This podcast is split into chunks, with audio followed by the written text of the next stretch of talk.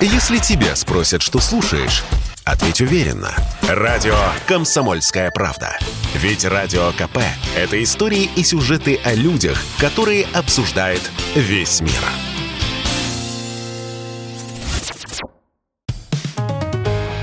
«Экономика» на Радио КП. Здравствуйте, дорогие слушатели радио «Комсомольская правда». В эфире наш ежедневный обзор самых важных экономических новостей. И самое главное на сегодняшний день для российской экономики – это то, как наш рынок пережил черный понедельник. Мощнейший обвал за много лет. Пожалуй, это один из самых сдержанных комментариев, которые появились 21 февраля на экономических форумах и специализированных группах в соцсетях. По традиции, день огромного падения, в который уже раз окрестили для российского рынка черным понедельником. И вот почему.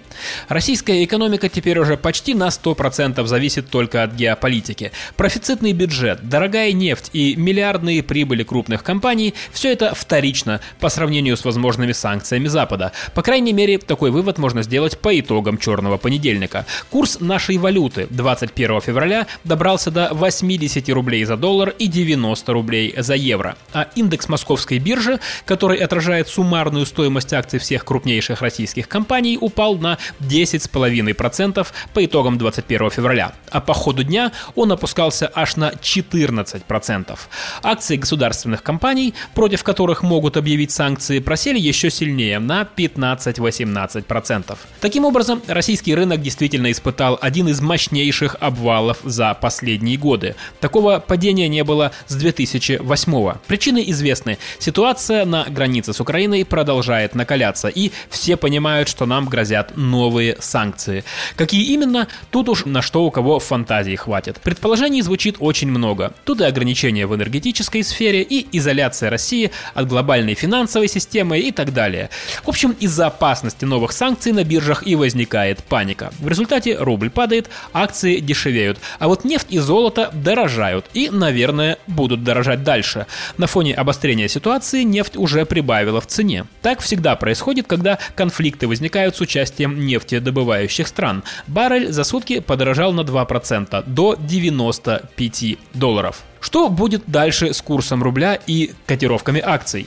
Сейчас этого не может сказать никто, но многие эксперты надеются, что нынешняя ситуация скоро успокоится, и когда накал страстей уляжется, то курс снова вернется в район 75 рублей за доллар. Отсюда главный вопрос, что сейчас делать со сбережениями? Ответить сложно, даже в более спокойные времена, а сейчас и подавно. С одной стороны, те же акции сейчас стоят очень дешево. Если ситуация улучшится, то котировки пойдут вверх, и на этом можно будет хорошо заработать. Но с другой стороны, если против России объявят очередные санкции, то акции еще сильнее подешевеют. То же самое и с долларом. Если будет хуже, то он подорожает еще сильнее. Если будет лучше, то он подешевеет по отношению к рублю. Наверное, в нынешние неспокойные времена лучшая стратегия это просто не дергаться и подождать хоть какой-то определенности. Ну и закончим давайте чуть более мирными новостями. С 1 марта в России запрещено выбрасывать в мусорные контейнеры бытовую технику, системные блоки, жесткие диски, платы и компьютеры, включая планшеты и ноутбуки. Такой приказ Минприроды вступает в силу с первого дня весны. Нарушителям придется заплатить штраф. Для обычных граждан он составит от 1000 до 4000 рублей, для компаний от 100 до 500 тысяч. Делается это для защиты природы от нас с вами. Вся эта техника состоит из компонентов, которые разлагаются столетиями и вредят животным, людям, растениям, экологии. Например, аккумуляторы, системы охлаждения и прочие детали бытовой техники содержат ртуть, свинец, мышьяк и кучу другой гадости. И это не говоря уже об обычном пластике, из которого сделаны компьютеры и прочая техника. Период его разложения от 100 до 500 лет. Именно из-за него разрастаются свалки, которые горят и выделяют загрязняющие вещества. Понятно, что компьютеры и стиральные машины мы выкидываем не каждый день, так что порой и не знаем, куда девать старую технику. Так вот, с 1 марта решение этого вопроса целиком и полностью на нас с вами.